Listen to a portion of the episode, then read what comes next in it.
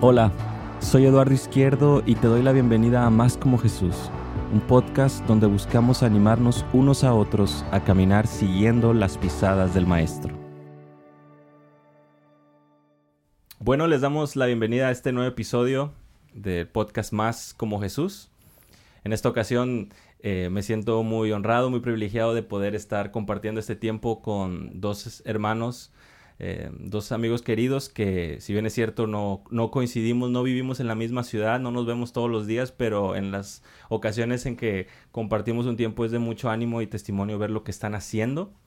Eh, y bueno, de, obviamente ligado a, donde se desenvuelven, eh, es que de ahí también sale el tema que queremos tratar. Así que quiero presentar primero a David Adams. Hola David, ¿cómo estás? Bien, bien, gracias a Dios. Uh, es un privilegio estar aquí con, con ustedes también. Emanuel, ¿qué tal? Emanuel Elizondo. Bien, bien, Lalo, muchas gracias por la invitación. Pues, platíganos un poquito, si quieren empezamos a lo mejor eh, preguntándole a, a, Emanuel, eh, ¿dónde, ¿dónde te desenvuelves ahorita? ¿En qué estás dedicado mayormente tu tiempo? Este, a ver, platícanos algo. Sí, este, yo vivo en la ciudad de Monterrey, uh -huh. que es al norte de México, como a unas tres horas de Texas. Sí, la capital del mundo. Ah, la capital del mundo. y de la carne asada. Sí, muy bien. Eh, yo soy pastor de la iglesia Vida Nueva, es una iglesia joven, dos años desde que se plantó. Y colaboro eh, con Brodman y Holman como editor en jefe de Biblias Holman. Y este, esos son los ministerios en los que estoy involucrado. David. Vivo en la ciudad de Medellín, Colombia, y mi trabajo principal es en, la casa editorial Poema Publicaciones, como el director, y soy miembro de, de una iglesia bautista que se llama El Redil del Estadio, y se llama Estadio no porque es gigante la iglesia, no es una mega iglesia, sino que es en el sector de la ciudad que se llama el estadio. Entonces hay varias diferentes iglesias en diferentes sectores, en, en el redil del sur, el redil del poblado, ah, el, redil, el redil del estadio. Entonces, así es. Wow. No, pues que, o sea, me gusta mucho que, el, que ambos, pues, lo mencionaron, eh, su iglesia, donde es que eh, son miembros, donde es que sirven. Y, y, bueno, debido también al, ministerio que lleven o, al, vamos a decirlo así, el trabajo que, que, tienen, que podría llamarse secular, pero obviamente está muy involucrado, vamos a llamarlo de tiempo completo tal vez, es este el hecho de, de, de, de la editorial, tanto eh, Biblias eh, Holman como Poema, pues yo creo que el tema tiene que ser que en algún momento de su vida me imagino que tuvieron alguna experiencia, vamos a decir, una experiencia, una relación de amor con los libros. Eso es lo que me imagino. Bueno, al Manuel conozco un poquito, pero este, David, a ver, comencemos. ¿Dónde o en qué etapa de tu vida a lo mejor comienza eso de, ah, sabes que me gusta leer? pues me da vergüenza, la verdad, pero cuando yo estaba en el primer año de primaria, okay. eh, tuvimos una, una profesora uno que tiene cinco años, o, bueno, seis años creo en, sí, en esa etapa, eh, que nos puso un desafío de, de, leer qué cantidad de libros. Entonces eh, había un desafío por los que podían leer 30 libros, 50 libros, 100 libros. Yo terminé leyendo 300 libros en wow. ese primer año. Sí, o sea, eran libros ob obviamente corticos, creo okay. que de 50 páginas o menos, algo así, pero, pero sí, entonces desde, desde el primer año de, de primaria. Mm -hmm. Es, wow. Yo creo que ya paramos aquí. no, no, no, no. Así que si quieren saber así de, de, cuentos de hadas y eso, sí, sí soy autoridad, me imagino. Eres pero... wow. No. Eh, Emanuel, tú más o menos a qué edad fue que recuerdas a lo mejor, porque... Fíjate que eh, a los ocho años eh, entramos a una, lo que en, en, México le dicen una mercería, de donde venden de todo, venden este, lápices y borradores y libretas. Y íbamos a eso, a comprar lápices, borradores y libretas para la escuela. Y en la parte de en medio de, esa, de ese lugar había una mesa con libros. Y, y, empecé a verlos y hubo uno que me llamó la atención, que es la isla, la isla del tesoro de Robert Louis Stevenson. Uh -huh. Y le dije a mi mamá, oye, ¿me compras este? ¿Por qué? Pues piratas o lo que sea, ¿no? Y me lo compró. Pues los libros no piratas, sino no, se no, no, no, sobre piratas. piratas sí. es bueno que digamos eso. ¿eh? Este, y entonces lo empecé a leer y es la primera vez que yo recuerdo que me transporté a un lugar totalmente diferente. Tanto así que eh, me hablaban y no escuchaba, porque estaba... Tota-, y entonces ahí es donde me di cuenta que esto es como una máquina del tiempo. O sea, los libros tienen un poder del cual no me había percatado, digamos, para transportarte a otro lugar. Y, y entonces ese libro lo leí, lo releí, tengo casi que memorizada la primera, la primera hoja o las primeras secciones porque me, me, fascinaba. Y esa es mi primera experiencia que yo puedo recordar en donde eh, un libro fue de tal impacto que causó algo en mí que se convirtió en un amor por los libros. No, definitivamente muy diferente mi historia. La verdad que a mí sí me haría dar vergüenza porque estaba completamente en el otro polo. O sea, si, si recuerdo tal vez algún libro en la primaria, pues a lo mejor es estos libros de Encuentra Waldo, una cosa así, ¿no? Esos libros de, de, de, actividad ahí. Me gustaba mucho, ¿sabes qué? Interesante, pero me, como el deporte siempre ha estado muy, muy ligado, o sea, entonces leer la sección de deportes o leer las revistas de deportes especializadas, que obviamente, pues, en ese tiempo, pues, no, al no estar el internet o no ser tan, tan famoso, el internet tan popular, pues, eh, era común que en esas revistas estaban los reportajes con los futbolistas y, y, la verdad es que, pues, para bien, o más bien para mal, llené mi mente con muchos datos que en este momento me parecen completamente irrelevantes para la vida, pero, pues, eso fue, de cierta manera, como mi aproximación. Gracias a Dios después aparece el peregrino. Eh, en cuanto ya a darme, obviamente la Biblia, pero el progreso del peregrino. Eh, y a lo mejor este libro, pues obviamente tiene una teología a lo mejor un poquito dudosa de nuestra perspectiva, pero en sus pasos, ¿qué haría Jesús? Carlos Sheldon, ¿no? sé, creo que fue muy, sí, muy popular, obviamente lo de las pulseras y todo eso, pero era una novela. no sé si, si, recordarás. leí. Una ciudad donde pues hasta hicieron una película y todo. Este, más o menos, eh, como por ahí era...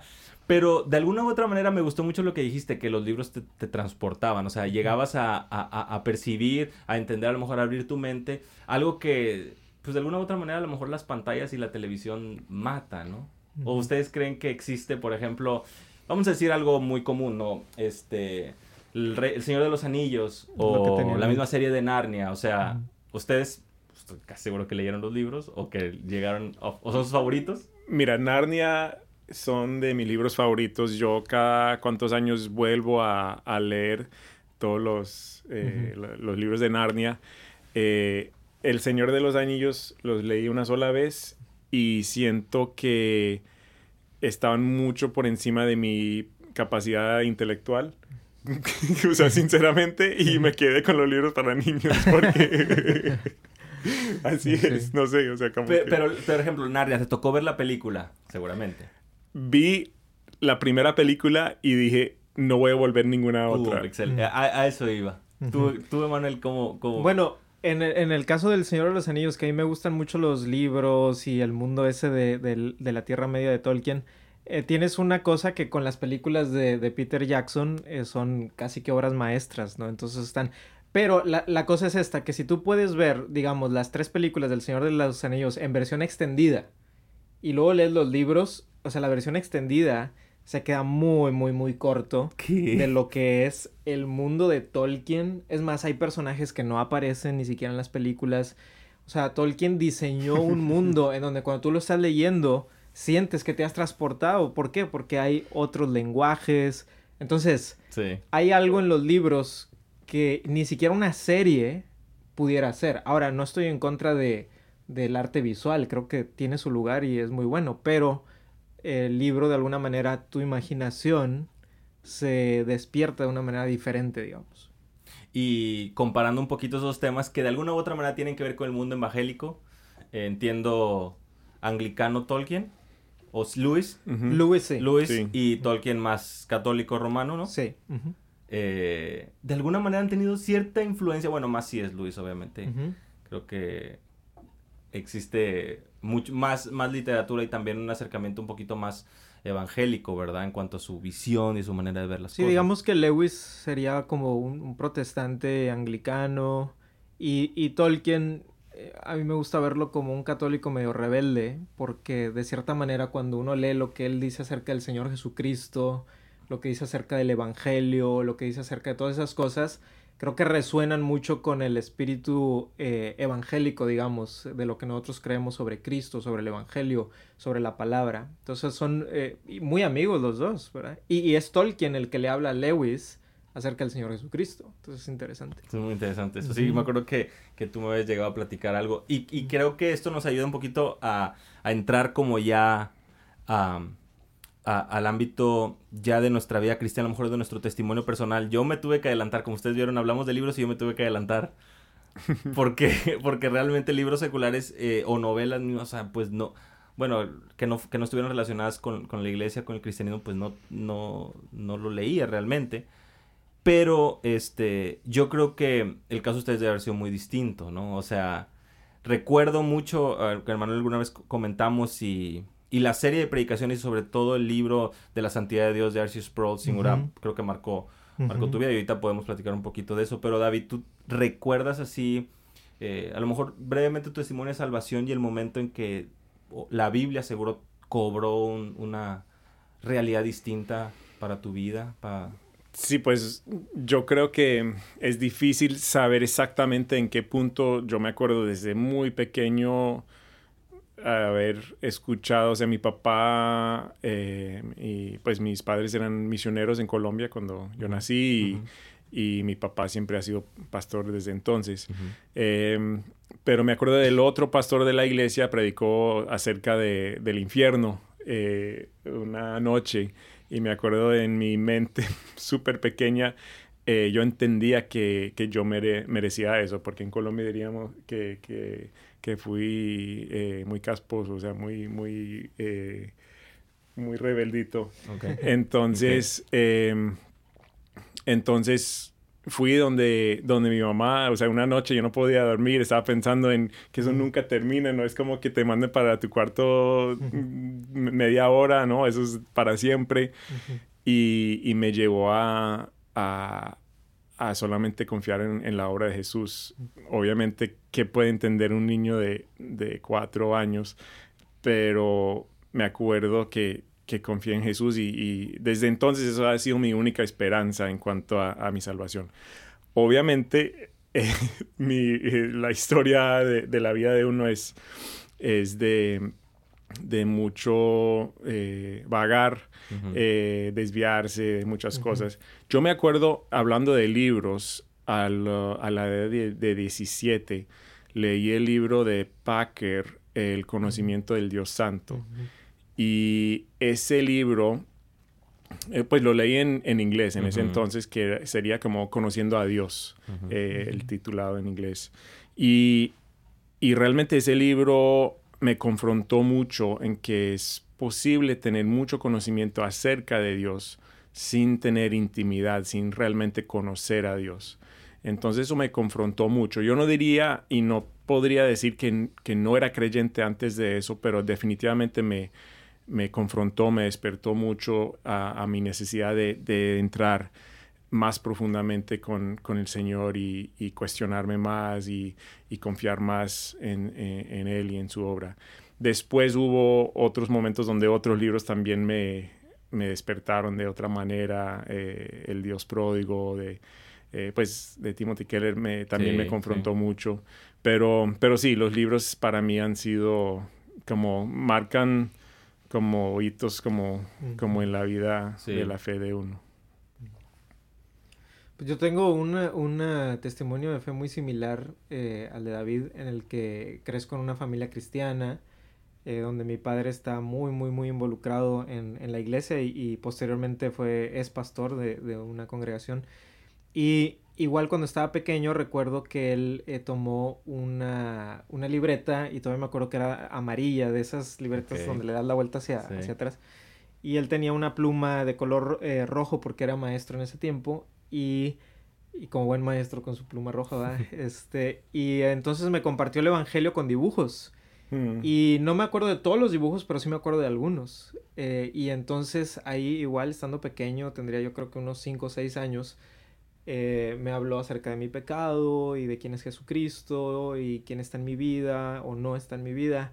Y ahí es donde yo este, hice una profesión de fe Y de la misma manera, con el paso del tiempo, pues he sido confrontado y, y las escrituras han sido mi ancla, ¿verdad? Porque cuando pasé por un tiempo de crisis de fe, recuerdo que lo que me ancló en, en, en, en, esa profesión que yo había hecho fue leer unos pasajes de Romanos que alguien me había compartido sobre el camino de los romanos y los leí y yo dije, yo creo en esto, este, mm. este, mi fe está puesta en lo que aquí dice mm. Y ese ha sido mi ancla, entonces eh, eh, las escrituras digo, ligándolo, ¿verdad? A, lo que primero papá compartió conmigo y después el leer las escrituras han sido de gran eh, ayuda para mi, mi, fe en Cristo también.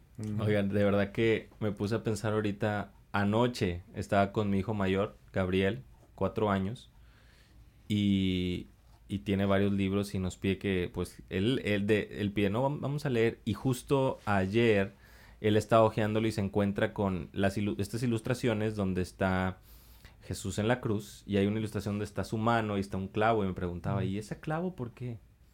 Y fue era tanta su curiosidad con eso mm. que pues obviamente tuvimos que hablar pues de qué trataba, que ya lo hemos hecho en varias ocasiones y, y, no tanto quiero enfatizarme en eso, sino en algo que creo que es bien importante y que creo que se ha olvidado, de que la, la educación cristiana a los hijos el ministerio de niños en una iglesia realmente no es entretenimiento, no es cantar nada más. O sea, cuatro años, cinco, seis años, o sea, el niño es capaz de comprender su pecado porque sabe cuando se porta mal, sabe cuando desobedece, sabe, sabe que necesita un salvador. Si se le explica de manera clara, sin necesidad de estar buscando colores y payasos y, y diversión, ¿verdad? Sí. O sea, qué, qué, qué importante es eso. Y, gracias a Dios porque también creo que eh, pues eh, hay material, hay, hay, libros que, o sea, no ocultan eso, o sea, no ocultan la gravedad del pecado eh, y, y, nos apuntan a, a, un redentor que es Cristo. Creo que a veces cuando alguien, porque lo he escuchado en diferentes contextos, que dice, no, es que los niños no van a entender y... Pero yo creo que alguien que, que dice eso nunca ha visto los ojos de un niño cuando entiende su pecado. Y claro que sabe lo que es y, sabe quién es Cristo. O sea, los niños, y, me, y cada vez más lo experimento con, mi hijo, es que son muy, muy perceptivos. Muy perceptivos. Tremendo. Tremendo. No, la verdad que, que, es de mucho ánimo el poder, el poder escuchar eso y, sobre todo saber que pues Dios puede obrar en, la vida de, de, sus pequeños, ¿no? Y, esa semilla que se sembró. Lo que sí creo que también tiene tenemos algo claro y creo es que de alguna u otra manera, y regresando un poquito al tema de la lectura, no vamos a apuntar si específicamente el padre, la, madre, el tío, la tía, pero la familia, el contexto de la casa ayuda o fomenta la lectura, ¿no? O sea, es un hábito que, que si tú lo ves que lo está haciendo el padre, la mamá o alguien, o sea, te atrae. Claro que sí. Entonces, ustedes tendrán, por ejemplo, en su mente grabada así la escena de alguno de sus padres así leyendo y uno como, Claro que sí. O sea, cuando tú ves a, a, una, o sea, estaba, estábamos con, estaba con, con Ted Tripp hace poco el, el autor de Como Pastor del Corazón de tu Hijo y, y él hablaba de, de, de, que veía una, una madre joven eh, empujando como el carro el, o el coche, eh, diríamos en Colombia, de, de, su hijo y que estaba, estaba empujándolo y el hijo obviamente está ahí eh, o la hija está ahí acostada y, viendo la cara de la mamá. Y Ted veía que la, que la madre estaba viendo su celular y iba empujando el coche mirando su celular. Y eso es discipulado. Mm. O sea, estaba enseñando a su hija dónde debe fijar los ojos, ¿no? Y, y es un tiempo, y te decía, es un tiempo precioso para estar conectándote con tu hija y haciéndole muecas, haciéndole sonrisas y, y, comunicando de esa forma limitada, pero... Ay, qué duro, ¿no? Estaba, estaba, eh, estaba enseñando otra cosa. Y lo peor que lo hacemos inconscientemente. Sí. O sea, pensamos que estamos tan ocupados y que todo esto tiene que hacerse ya. Este, Y bueno, todo ese tema de la productividad también es interesante verlo, ¿no? Sobre todo desde un punto de vista de, de, un punto de vista cristiano donde Dios te ha dado dones, talentos y bueno, cómo estás realmente administrando tu tiempo, cómo estás administrando tus actividades. y, y, con los hijos, pues con mayor razón, ¿verdad? O sea, cómo estás velando por ellos y, y todo, todo está como que relacionado. ¿Dónde creen ustedes que hay, o dónde creen ustedes que existe eh, esa necesidad de literatura cristiana? O sea, ¿por qué? Porque si ya tenemos la Biblia, porque muchos, pues yo leo la Biblia. Si ya tenemos la Biblia, ¿por qué necesitamos libros? Pues hay varias cosas que a mí siempre se me vienen a la mente. Sí. Una de ellas es que cuando nosotros reflejamos eh, la imagen de Dios, la imagen de Dios puesta en nosotros, eh, Dios es un Dios creativo. Dios es un Dios que cuenta historias. Dios es un Dios que cuando en, la persona del Señor Jesucristo estuvo entre nosotros, contaba parábolas. Entonces hay, hay un aspecto en donde se refleja la imagen de Dios en el simple hecho de contar una historia. y, lo digo porque a mí me gustan mucho las novelas, las historias. Entonces hay un aspecto de eso en donde estamos reflejando la imagen de Dios.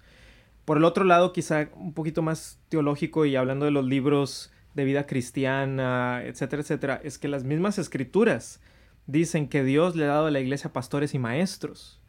Y eso implica que necesitamos aprender de estos pastores y maestros. Totalmente. Y, y, eso puede ser desde el púlpito o puede ser desde la pluma de uno de estos pastores maestros, en donde ellos están ayudándonos a entender ciertos aspectos de las escrituras, implicaciones de las escrituras, etcétera, etcétera, etcétera. Entonces es una manera de aprender del cuerpo de Cristo. O sea, es un regalo de Dios para la iglesia que haya personas que están produciendo este material para nosotros. Sí.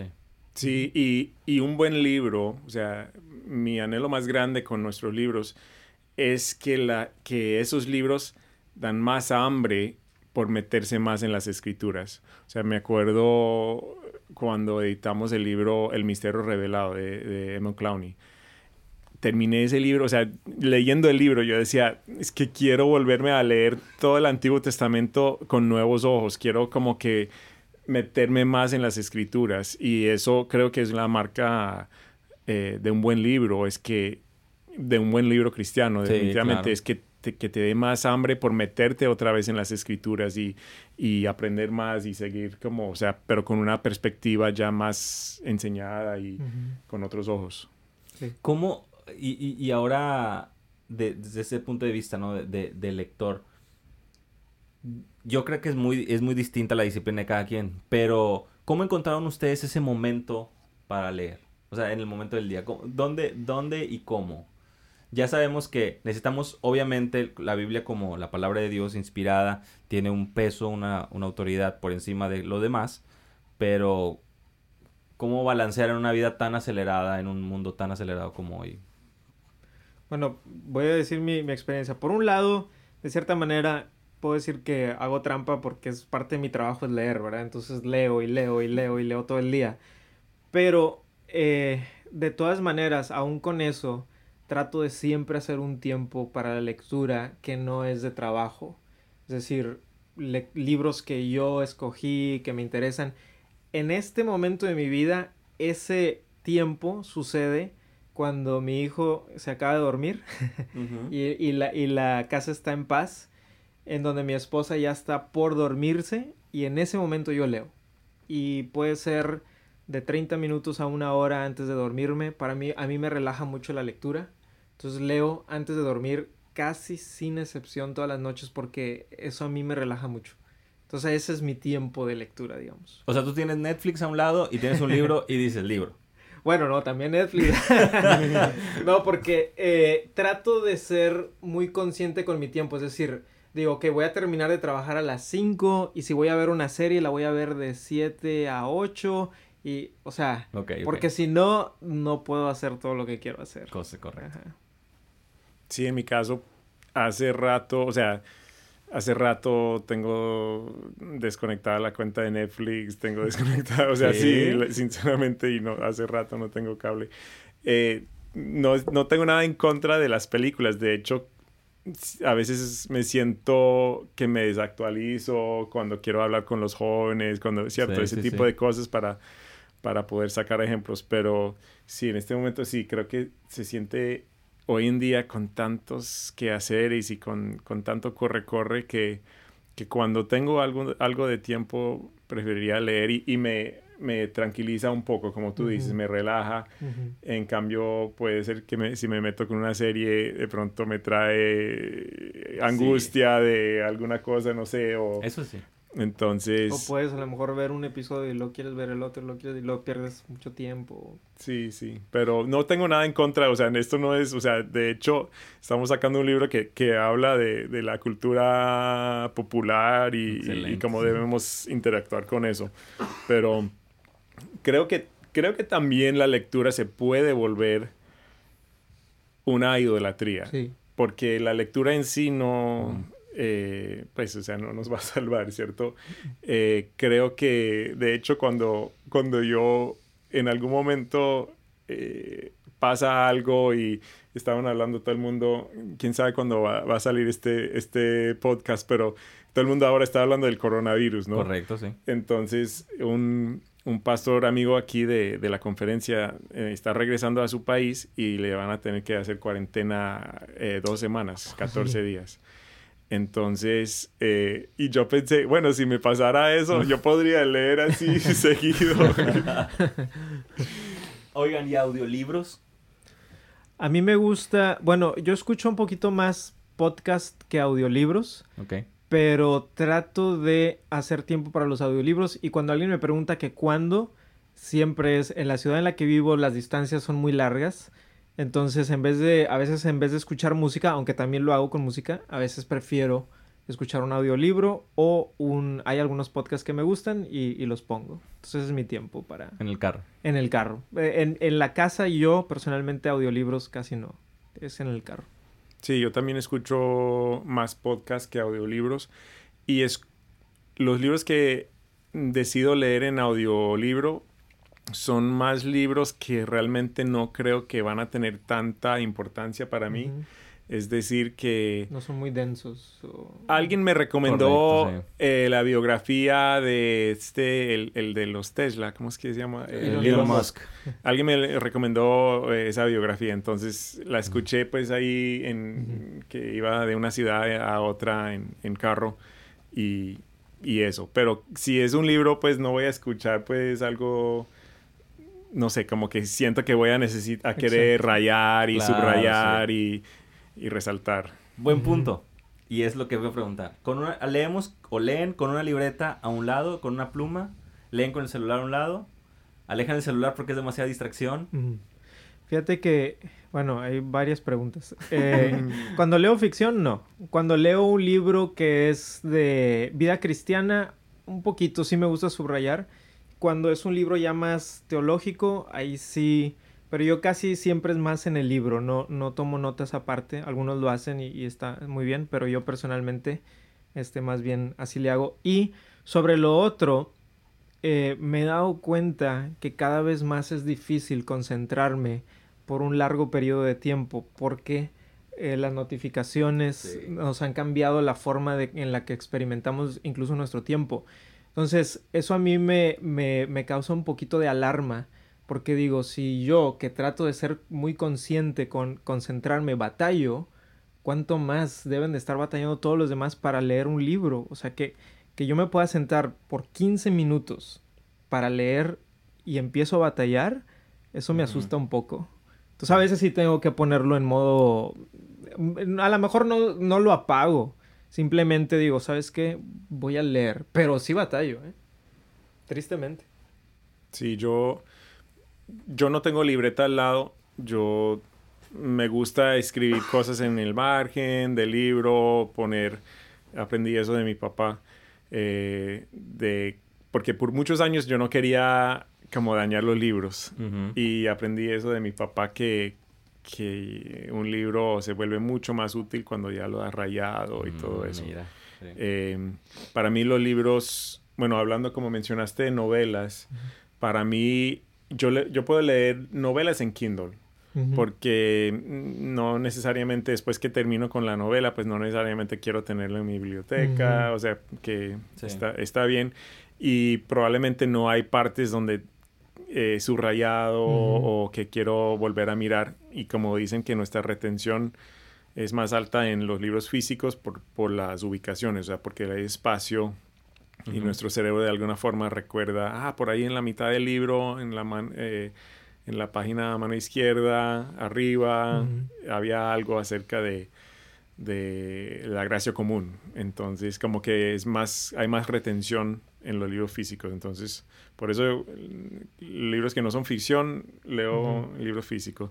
En cuanto a, a, celular y todo eso, sí, yo apago, apago eso cuando, cuando voy a hacer eso. No soy, no soy padre, entonces creo que entiendo a Manuel que, que no puede estar completamente desconectado en ese sentido. Está difícil. Sí. Fíjate, quería decir algo de, de, lo que dijo David, porque una vez escuché de, de Piper, de John Piper, un consejo que me ha servido mucho, que es algo tan sencillo y, es, y, y, y, se puede con un libro físico. Yo leo también mucho digital en Kindle, pero con el aparato Kindle.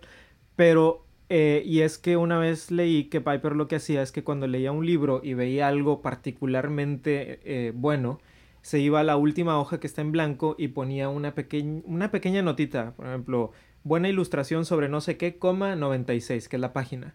Entonces lo empecé a hacer y llevo varios años haciéndolo y me, me llama mucho la atención cómo a veces estoy, por ejemplo, preparando un sermón y me acuerdo, ah, en tal libro, me acuerdo, y, y te acuerdas, y vas, sacas el libro, te fijas, y las que son particularmente buenas les pongo un ah. asterisco, y me ha ayudado mucho más de lo que yo mismo pensaría con algo tan sencillo. Wow. Sí, sí, sí, empezar, empezar a escribir. Yo hace poco eh, bueno, tomé un consejo de Ana Ávila que está escribiendo mucho acerca de leer, ¿no? Y, y él, ella, yo estaba empecé a usar un programa que se llama Notion y, y, es una especie de como base de datos porque tienes columnas y ella mencionaba acerca de la importancia pues de, de mm, guardar esas citas.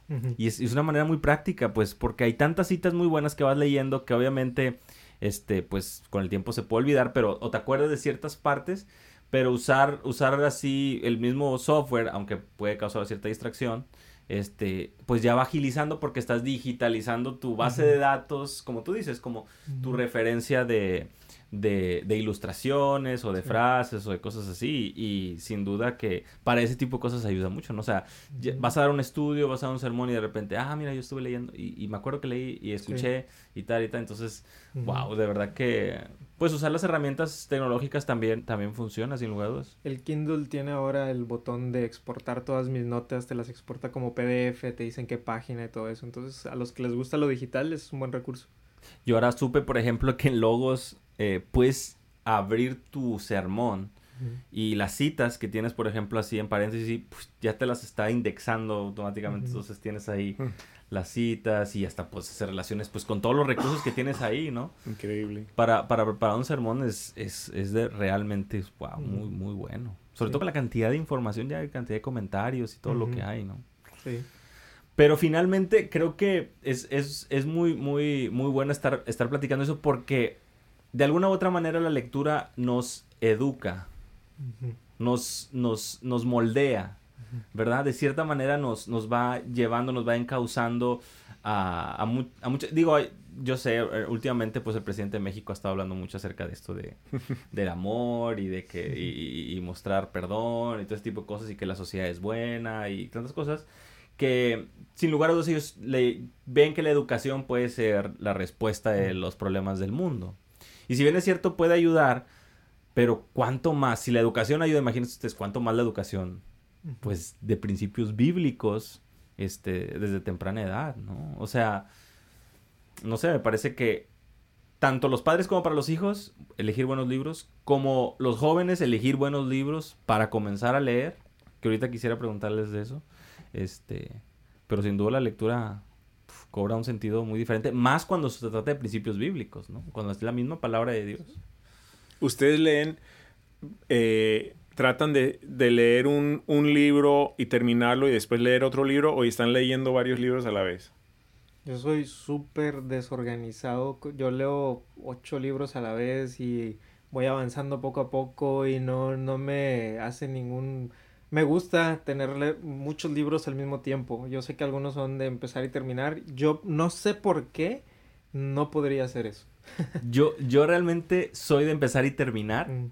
pero no lo puedo hacer en este momento de la vida porque las tareas del seminario son Claro. lee siete, ocho capítulos, lee dos capítulos de este libro y luego de esto, entonces es Y puede ser que eso sea una influencia, ¿eh? que cuando Yo sales te estás acostumbrado a tener lecturas muy...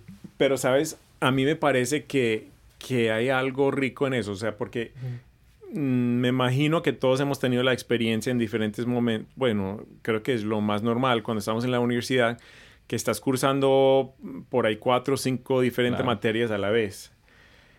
Y en la maestría que hice, solamente teníamos eh, un tema por, creo que era por dos meses, un mes, algo así, no me acuerdo. Pero veíamos solamente un tema y después terminaba y empezábamos otro tema.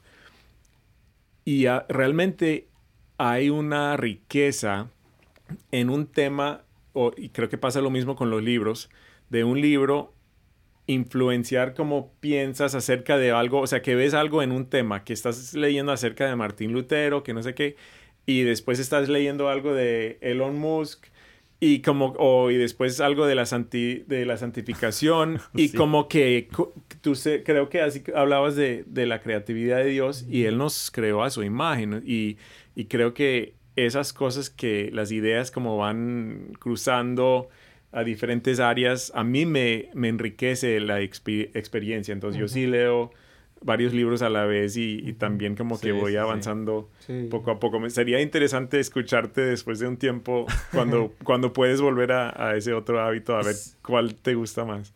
Y, y sí, o sea, a lo mejor tienes razón que viene influenciado, pero es que empiezas un capítulo y dices, ay, yo quiero ver como qué es lo que sigue, porque se escucha muy bueno el tema, entonces... Pero no, o sea, por el tiempo ya tienes que moverte y moverte y moverte y moverte.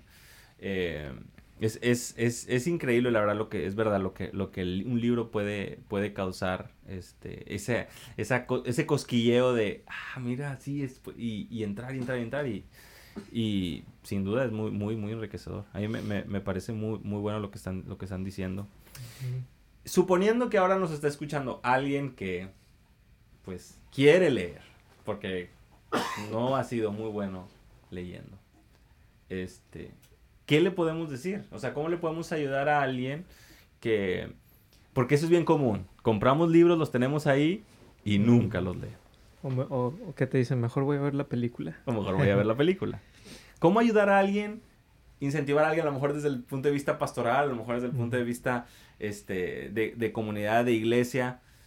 Mano, te recomiendo este libro, eh, pero léelo. Sí. Te lo voy a regalar, pero léelo.